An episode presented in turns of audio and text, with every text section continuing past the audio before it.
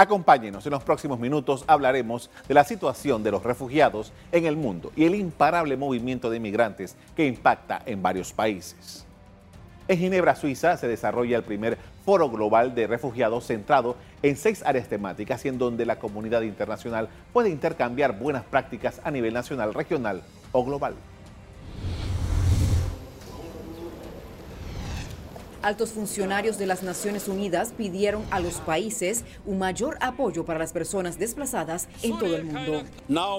Ahora más que nunca necesitamos cooperación internacional y respuestas prácticas y efectivas. Y esta es la razón por la que estamos aquí. Necesitamos mejores respuestas para aquellos que huyen y una mejor ayuda para las comunidades y países que los reciben y los acogen.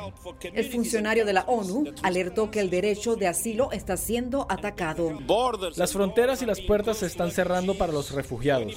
Cuando incluso los niños refugiados pueden ser separados de sus familias, necesitamos reafirmar los derechos humanos de los refugiados. Actualmente, más de 70 millones de personas están desplazadas por la fuerza, el doble que hace 20 años y 2,3 millones más que hace solo un año. Más de 25 millones de ellos son refugiados que han huido a través de las fronteras internacionales.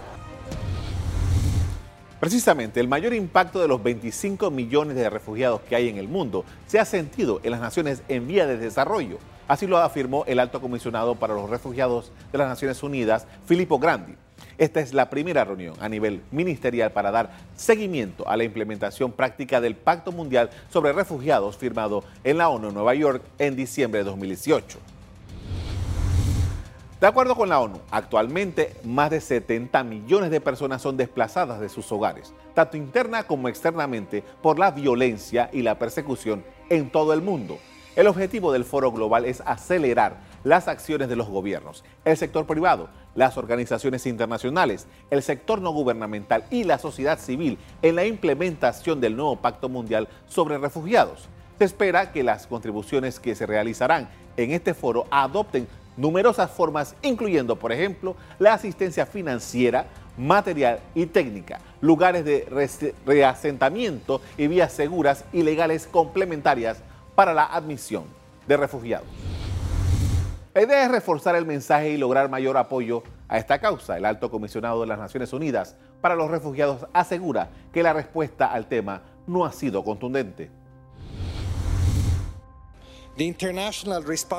A nivel mundial, la respuesta internacional a los refugiados ha sido poco sistemática y desequilibrada. Compartir la responsabilidad, la base de nuestro sistema moderno para proteger a los refugiados, se está reemplazando en los países con más recursos al impulsar la responsabilidad en aquellos países menos capaces de hacer frente.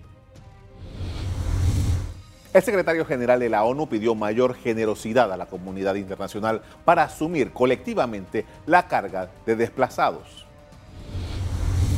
En el encuentro se escucharon reproches de líderes mundiales. El presidente de Turquía, Recep Tayyip Erdogan, cuyo país acoge la mayor cantidad de refugiados en el mundo, criticó a aquellos que fijaron cuotas para recibir a un número mínimo de personas y dijo que hay que hacer más. El presidente de Costa Rica, Carlos Alvarado, cuyo país cuenta, según él, con la mayor tasa de migrantes en América Latina con respecto a su población, con un 10.5%, señaló que necesita ayuda para cumplir la tarea.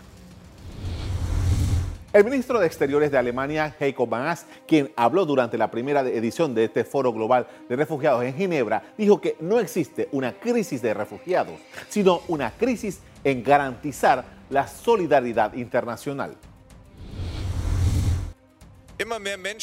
Cada vez más personas huyen de sus hogares porque nosotros, la comunidad internacional, no estamos encontrando soluciones para las crisis y conflictos a largo plazo, como lo de Siria, Afganistán o Somalia, por nombrar solo unos pocos. El año pasado, el gobierno de Panamá se adherió al Pacto Mundial por la Migración Segura, pero recibió críticas de los partidos de oposición y otros sectores. El país no se ha retirado del pacto, pero tampoco tiene un rol muy activo.